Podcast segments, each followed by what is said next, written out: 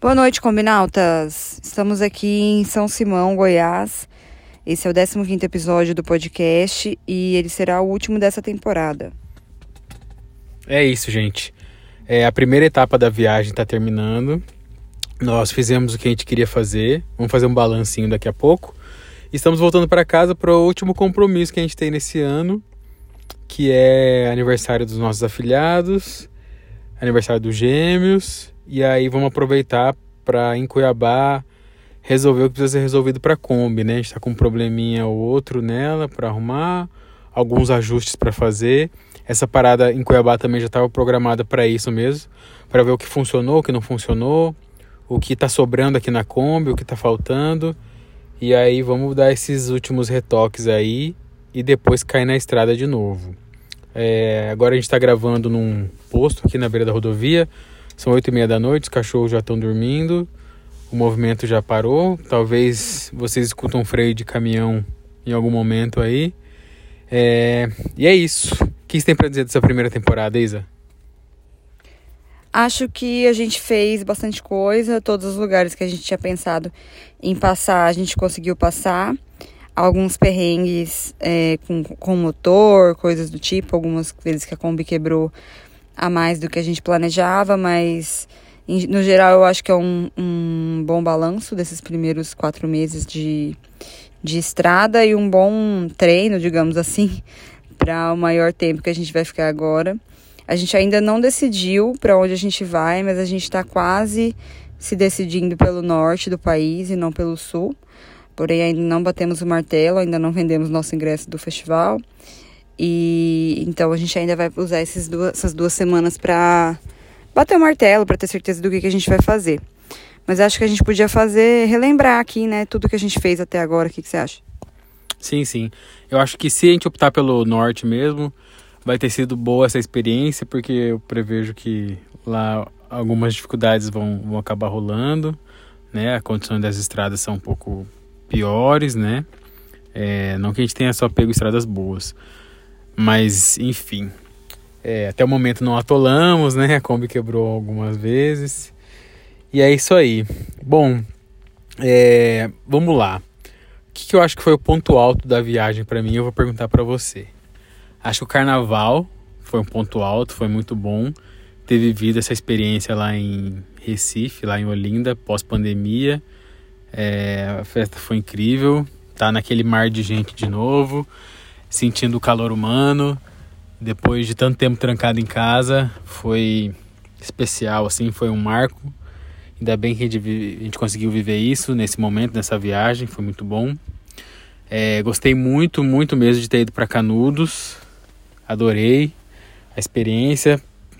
É, pensei muito na vontade que eu tinha de ir lá e correspondeu. Infelizmente, a gente acabou ficando pouco tempo lá, né? Porque tinha uns compromissos tal mas foi muito bom.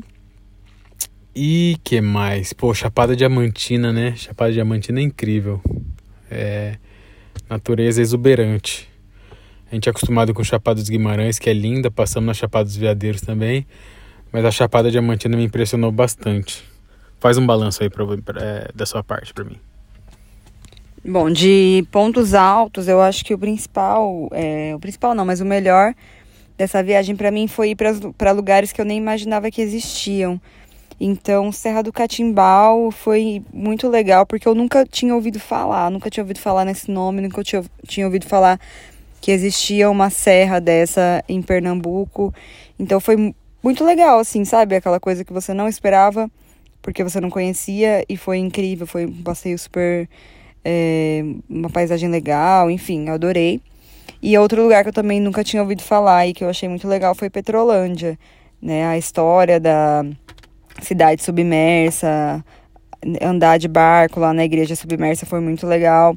E, enfim, as outras experiências também foram demais, mas eram coisas assim que eu já tinha visto foto, que eu tinha vontade de conhecer, que também é muito legal, né? Você conhecer um lugar que você tem vontade. Mas conhecer um lugar que você nem imaginava que existia e o lugar ser incrível é, foi muito legal, é muito massa. Então, acho que Serra do Catimbau e Petrolândia foi muito bom, mas também Piranhas e Canindé de São Francisco foi muito massa. O Rio São Francisco é incrível, é, conhecer lá onde o Lampião foi morto, mas é, na, é, andar de barco nos canyons, é um lugar muito lindo. Eu já tinha ouvido falar alguma coisa sobre Piranhas e Canindé, então não foi como Petrolândia e Serra do Catimbau, né? Mas foi muito legal de conhecer. E você acha que dá para dizer algum ponto baixo da viagem ou alguma coisa que você não gostou de fazer? Tá, antes de falar de pontos negativos, eu queria ressaltar isso que você falou, esses dois lugares que você falou primeiro. A gente acabou indo para eles meio que por indicação, assim, isso é muito legal na viagem. É, Petrolândia, a gente estava num posto, indo para um caminho, aí um cara olhou a Kombi e falou, ah, que legal, vocês estão viajando tal, e aí para onde vocês vão? A gente falou e falou, não, passa por aqui, você tem que ir para Petrolândia é, tem uma igreja submersa lá, a gente acabou depois pesquisando e entrou no roteiro. Serra do Catibal foi assim também. Mas respondendo a sua pergunta, pontos negativos eu não sei, não sei, assim de cabeça, eu não consigo lembrar. Mas rolaram algumas frustrações, né? A gente queria estar dia 2 de fevereiro no litoral, mas acabou não rolando, porque a, a Kombi quebrou pela primeira vez ali na, na Chapada Diamantina. Mas acabou, a gente acabou conseguindo fazer um material legal mesmo assim, no dia 2. A gente encontrou é, uma mãe e uma filha que estavam num, num rio, né, jogando flores para Iemanjá e tal. Mas não foi exatamente o que, a gente, o que a gente queria, né? Teria sido muito mais legal. É, a gente também não conseguiu o que mais. Você lembra mais alguma coisa que a gente não conseguiu fazer? Não lembro. Olha só, não lembro, não lembro de mais nada que a gente não conseguiu fazer. É engraçado, né? Na hora do perrengue, na hora que a coisa dá errada, é um problema gigantesco, assim, a gente fica chateado e tal. Mas depois que passa, o que marca são as, as memórias boas, né? As coisas divertidas e tal.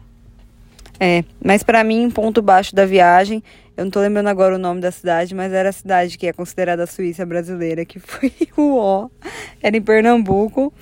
É, a Manu e, e, o Lucas lá de Recife que falaram pra gente, mas eles já falaram que não tinha muita coisa, assim. E não sei se a gente não foi na época certa ou se lá é mais uma coisa, tipo, para quem tem uma casa de campo, curtir um friozinho, porque a cidade mesmo a gente não viu nada. Comi o bolo de noiva que eu queria experimentar, então isso foi bom. Inclusive, vontade de comer um bolo de noiva de novo. Agora só quando for para Pernambuco. Mas foi uma coisa meio frustrante. Cara, falar em Pernambuco, Pernambuco é impressionante, né? É muito bom, assim. Tem o litoral, é, Recife, né? Aquela coisa linda, linda tal. Mais para dentro você tem o sertão ali, aí você tem um rolê histórico, é, o lance de lampião e tudo mais. Você tem essa parte que você falou, que tem uma outra pegada, Suíça brasileira, entre aspas, né? O pessoal vai lá curtir um friozinho no ponto mais, num ponto mais alto. Você tem a Serra do Catimbau, que é esse rolê histórico, assim, você conseguir chegar tão perto de pinturas rupestres, que é um lugar, entre aspas, abandonado, assim. Você não vê ele na rota turística como ele merece, como ele deveria estar. Então, também não tem um cuidado muito grande, não tem uma proteção muito grande. Você vai ver o, as paredes lá, você chega pertinho tal. É, fora comida, é, pô, demais. Pernambuco me impressionou. Eu não, não esperava tanto e fui pego de surpresa. É, mas acho que também tem a questão de que a gente ficou muito tempo em Pernambuco, né?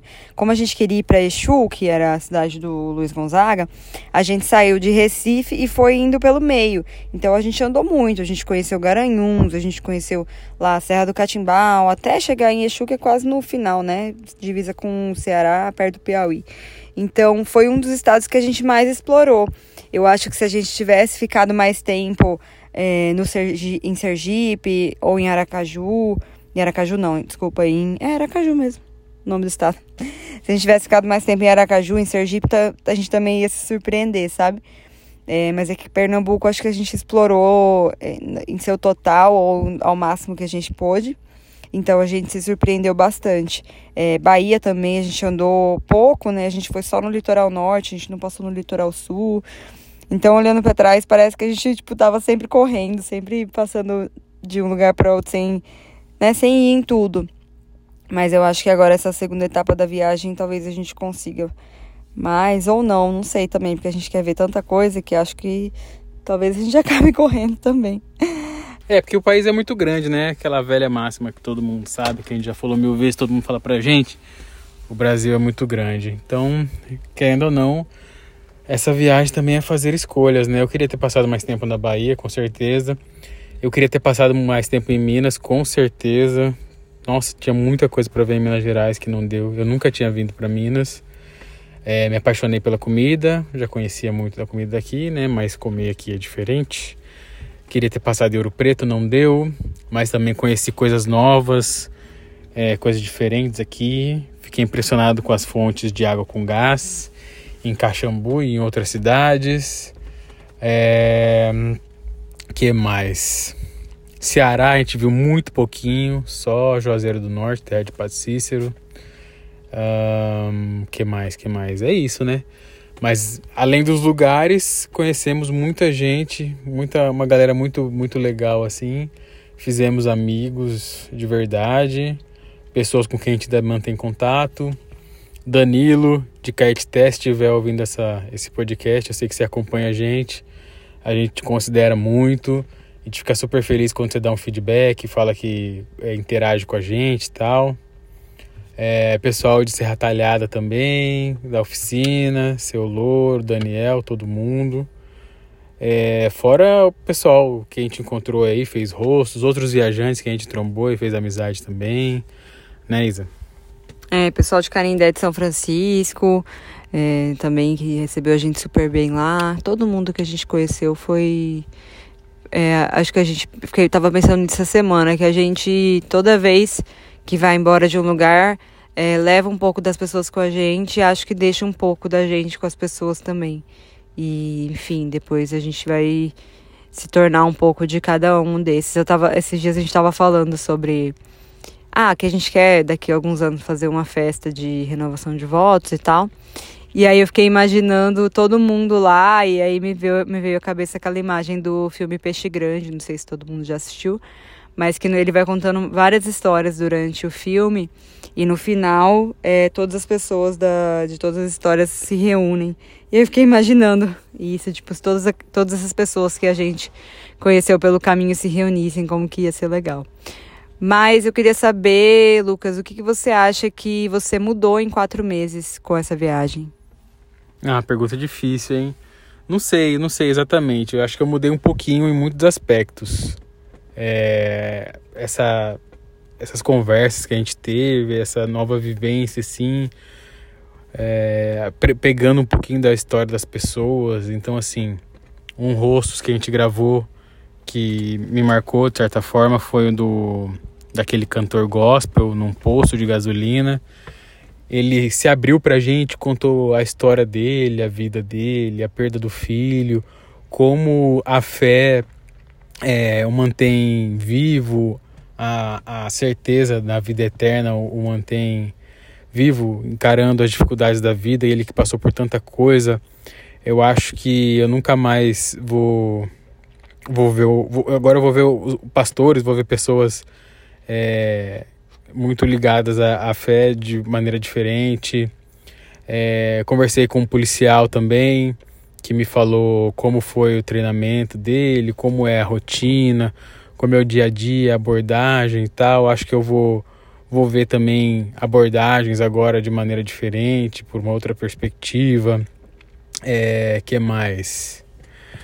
A convivência que a gente teve com os mecânicos lá em Serra Talhada também, vou ter outra visão sobre o trabalho deles, como é. é enfim, é, a gente vai entrando na vida das pessoas assim, e elas vão deixando um pouquinho da vida delas na gente, e a gente passa a enxergar o mundo de outra maneira, né? De uma maneira mais empática. A gente passa a aprender a se colocar. Eu sempre foi um esforço que eu tive de tentar me colocar no lugar dos, das outras pessoas. E esse esforço agora aumenta, né? É... E ver um, um Brasil profundo, assim, mais profundo, né? A gente vem de Cuiabá, a gente não vem do, de um grande centro. Mas era, era curioso você tá na Serra do Catimbau, você tá, sei lá, é, em municípios muito pequenos, você tá na zona rural, vivendo uma realidade ali, tendo determinados tipos de conversas.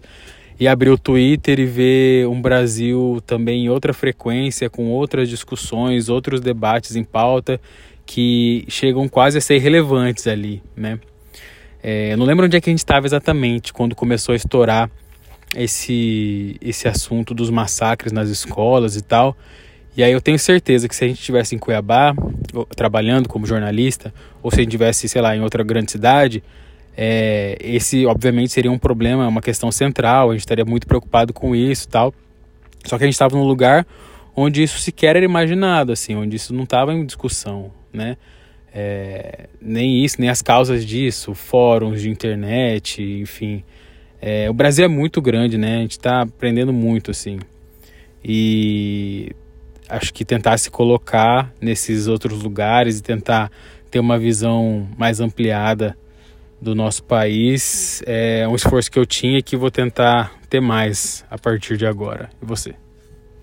É, você falando dessas coisas que você viu de forma diferente, eu acho que a gente, aquele dia que a gente passou no Carindé, é, um dia da roça, né?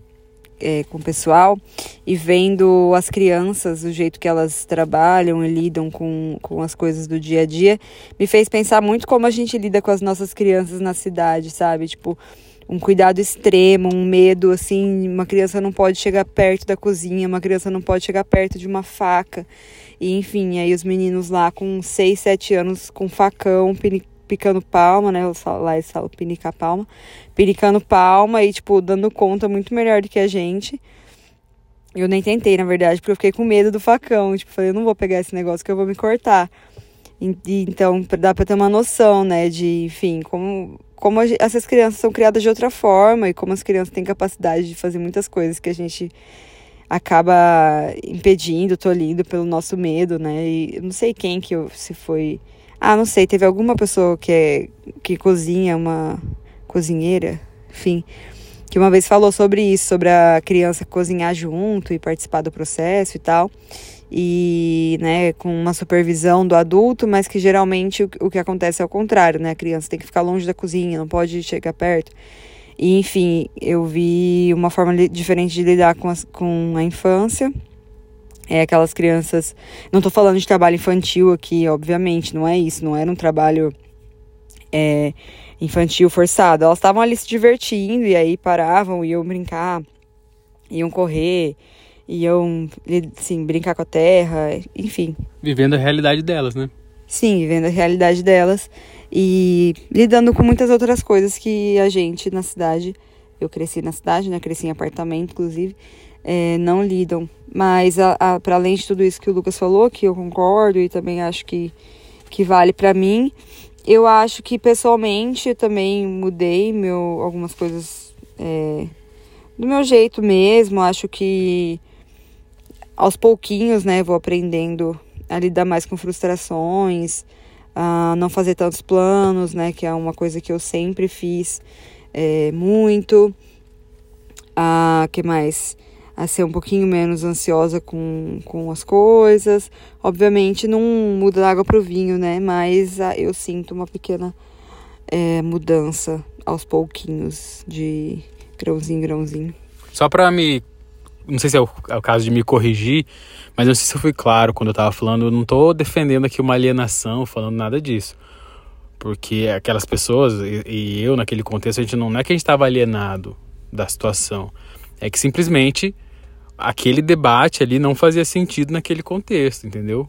Eu estava falando do, do, do nossa é, diferença, das diferenças culturais que existem no Brasil, territoriais e tal, e que, e que muitas vezes a gente está tão voltado para as nossas bolhas que a gente acha que aquilo é a realidade do país, né? A gente fala da nossa realidade como se fosse, como se ela fosse representativa de todo o país. A gente, noção, a gente não tem noção da grandeza do país e da pequenez das nossas situações, das nossas questões. Elas não são globais, né? A gente tende a achar que os nossos problemas são grandes e que são gerais, mas eles não são. Era isso que eu queria dizer. E, ah, pode falar. Não, só mais uma coisa que eu lembrei que agora a gente passou em Minas e a gente fez um passeio muito legal numa fazenda de café. E essa fazenda também é muito antiga E antes de se tornar só de café, ela já foi uma fazenda que tinha agricultura de subsistência.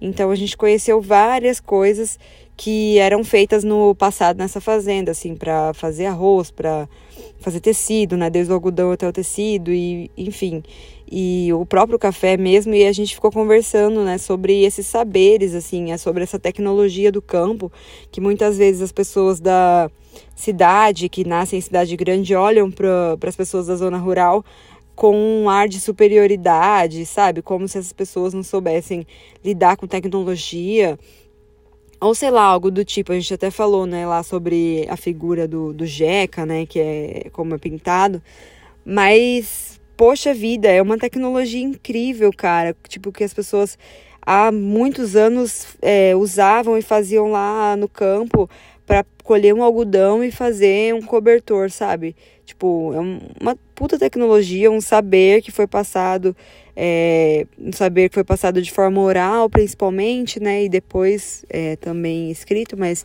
inicialmente oral. E, enfim, eu fiquei muito. Muitas coisas que eu nem sabia, eu nem imaginava. Eu, super, né, como eu disse, criança de apartamento, nem imaginava como que, sei lá, no algodão ia para um, virar um cobertor ou outras coisas, né.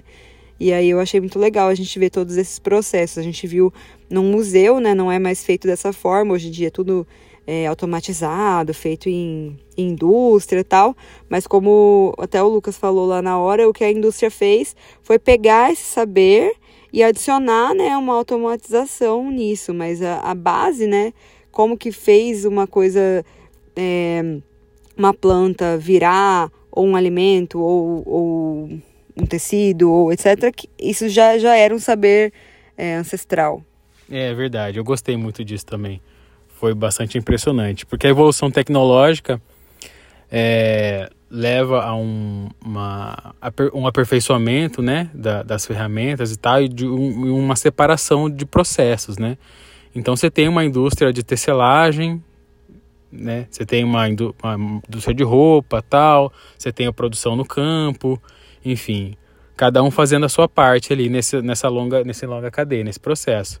Mas não antigamente não. A pessoa produzia o algodão, colhia e a partir daquilo fazia a, o fio lá, enfim, o, o carretel, depois a, a calça, a, imagina. Então, assim, é uma tecnologia muito avançada mesmo, muito, muito legal, muito impressionante. É, coisa que a gente nem pensa, né? Pô, o saber, assim, quanta, quanta evolução teve ao longo dos anos para a produção de queijo, né? do leite e tudo mais, todos os processos e as variações, os tipos de queijo e assistir isso é muito legal.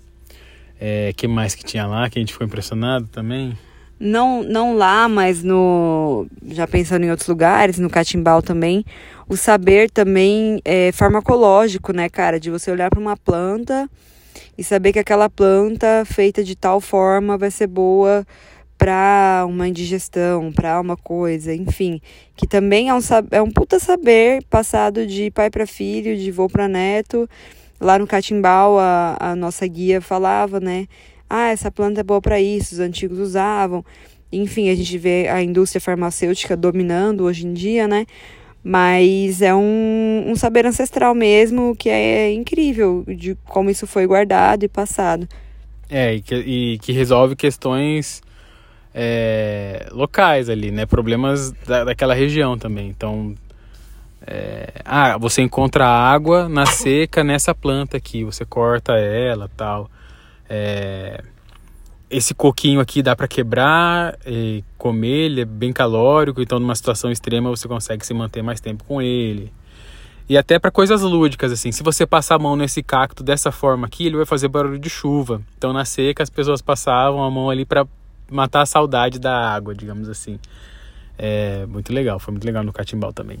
E ter contato com pessoas muito diferentes, isso foi muito bom, que a gente não encontraria nunca ficando em Cuiabá, realidades completamente diferentes. Nós conversamos tanto com é, descendentes diretos de pessoas escravizadas, a gente fez um rosto com, com a dona Marieta, que é foi uma entrevista muito linda que a gente fez, e a gente também visitou fazendas e locais é, que pertenceram a, a donos de escravos, né?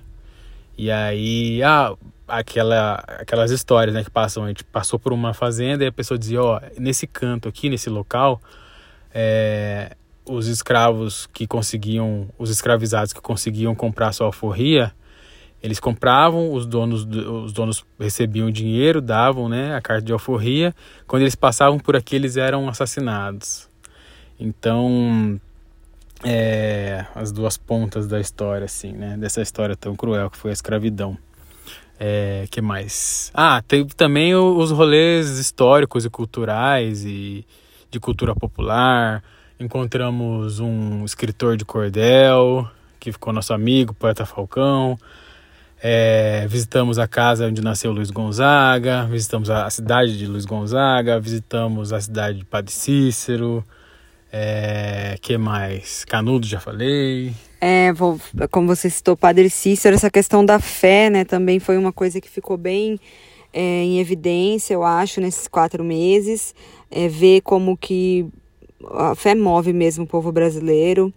É, nós que não temos, né, pelo menos eu falar por mim, não vou falar pelo Lucas, mas eu que não tenho, né, uma, uma religião, assim, num, de ir na igreja sempre e tal, é impressionante ver a fé das pessoas, assim, na, lá em, Juazeiro do Norte, é, ver tudo que as pessoas levaram lá para mostrar as graças alcançadas pelo Padre Cícero. Aí agora aqui em Minas também, a gente passou pela cidade da Inhaxica, né, Baipendi, que é uma beata que está no processo para ser canonizada e também tinha uma salinha lá onde as pessoas levavam as coisas que simbolizavam as graças alcançadas. E além disso, ela estava enterrada é, dentro da igreja. Na verdade, não estava enterrada, né? Ela foi é, exumada, o corpo dela foi exumado, e aí os restos mortais dela foram colocados dentro de uma estátua que é representa ela deitada assim. E aí tem lá tanto essa estátua dela deitada, quanto o buraco da onde ela tinha sido enterrada pela primeira vez. E as pessoas rezando naqueles espaços e tal. Então eu fiquei bastante surpresa. É... Surpresa não, mas bastante tocada de ver mesmo como é né, a fé das pessoas. Desde, como o Lucas disse, esse pastor que a gente conversou, até essa questão do Padre Cícero, da Inha Chica, é, das, da, da fé mesmo, fé e devoção, é incrível de ver. É, e ainda, ainda contaram pra gente que em Achica, além de toda essa devoção de, de, de pessoas que professam a fé católica, é, ela, segundo essa pessoa que estava com a gente lá, ela se manifesta também em terreiros, né?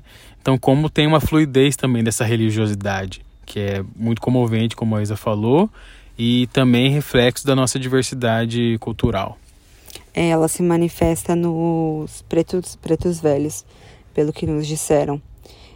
E, bom, acho que é isso. Tem mais alguma coisa que você gostaria de dizer nesse último episódio da primeira temporada? Acho que não. Balanção agora, olhando para trás, é muito positivo. Muito felizes, pensando que não foi nem metade da viagem, né? Que coisa boa. É, não sei o que vem pela frente. Tô com o peito aberto para o que vier é, querendo também chegar um, em casa, rever o pessoal e cair na estrada de novo.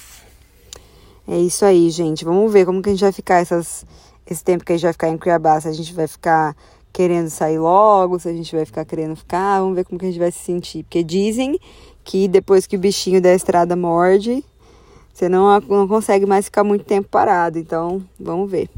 Mas é isso aí. Para vocês saberem, é só seguir a gente pelos, pelos Brasis. Brasis.